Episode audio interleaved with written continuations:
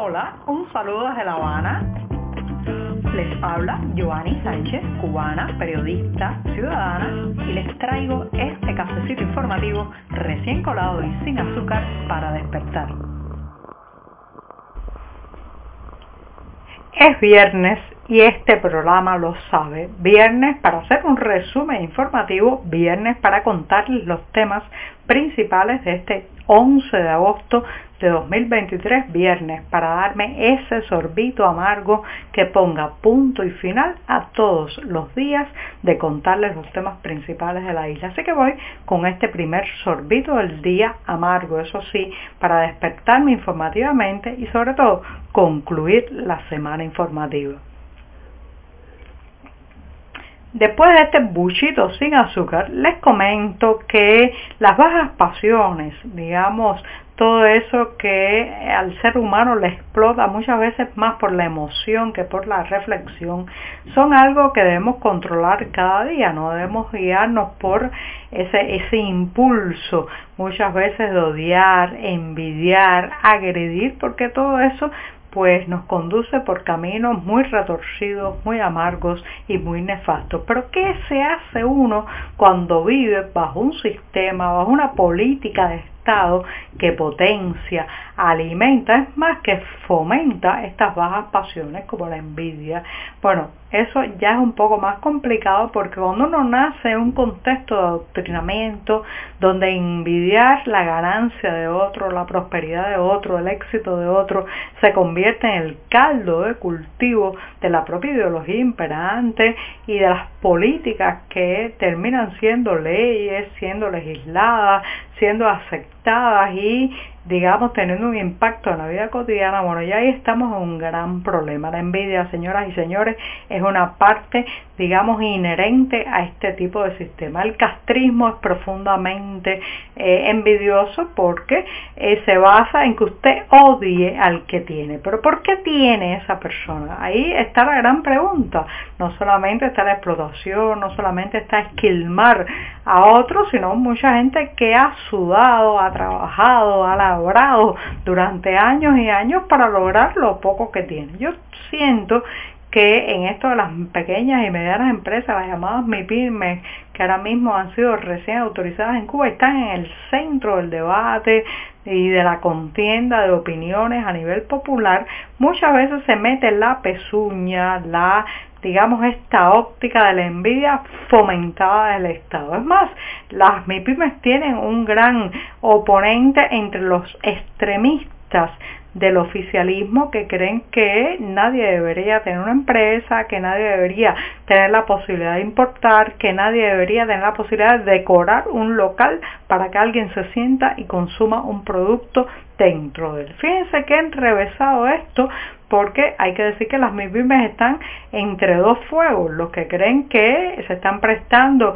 para la inflación, muchas de ellas están además apalancadas por el poder, otras tienen facilidades que un ciudadano común no posee y por otro lado está, digamos, este fuego del envidioso desde las posiciones más recalcitrantes que aseguran que bueno no se les puede dejar enriquecer. ¿Qué es el enriquecimiento? ¿Qué trae como consecuencia? ¿A dónde nos lleva en una sociedad? Son preguntas que los cubanos estamos por empezarnos a hacer porque nos han desprovisto de tantas cosas que ni siquiera sabemos lidiar con la prosperidad ajena. Señoras y señores, esa es la vieja envidia de siempre, esa que pone verde el rostro y que lamentablemente no hace avanzar a las sociedades. Es el castrismo, el fomento de la envidia, este sistema, el caldo de cultivo para esa baja pasión.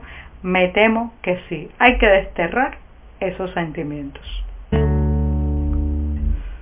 Imagínese estar en la calle, necesitar tomar un poco de agua, refrescarse, quizás adquirir un refresco, una limonada, pero se encuentra usted ante el problema de que la mayor embotelladora de Cuba, así mismo, la fábrica, los portales, tiene un problema muy serio para poder producir porque no tiene envases suficientes para almacenar sus productos que son básicamente agua embotellada, refrescos y otro tipo de bebidas refrescantes. Eso lo ha tenido que confesar incluso la propia prensa oficial que ha dicho que esta fábrica de los portales, los portales ha tenido que reducir en aproximadamente un 33% su producción desde 2018. ¿Cuál es el impacto de esta caída en picada? Estamos hablando de una fábrica que suministraba al comercio interior fundamentalmente, pero del que se nutrían restaurantes, cafeterías, paladares y sobre todo la vida doméstica. Los niños que iban a la escuela podían llevar quizás un pequeño envase o pomo de agua, refresco, malta u otra bebida si la fábrica funcionaba, pero con este menoscabo todo esto digamos que influye directamente en la vida cotidiana. Por tanto, suben los precios, lo cual hace que para muchas familias se vuelva incosteable el acceder a estos productos y mientras tanto otro fenómeno que ocurre es la llegada masiva de productos importados al país porque la producción nacional no puede, no puede suplir eso. Así que ya saben, los portales se han convertido en el gran portal para que lleguen mercancías importadas porque no hay envases en la isla para llenar o al menos cubrir en parte la demanda de agua embotellada, refrescos, maltas y otras bebidas.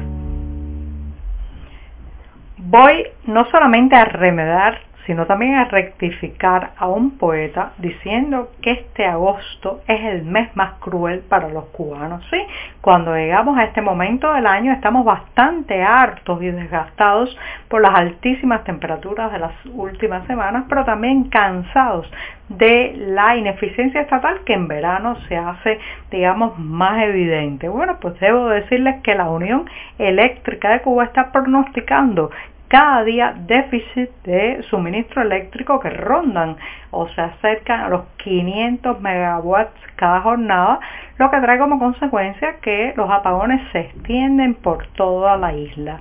Esto tiene un impacto violento, no solamente a nivel residencial, la vida doméstica, la posibilidad de dormir una madrugada completa con este tremendísimo calor si no hay un ventilador, un aire acondicionado, sino también el sector productivo e industrial. Así que ya saben, agosto, nuestro mes más cruel, llega caliente, caliente y con muchísimos apagones programados.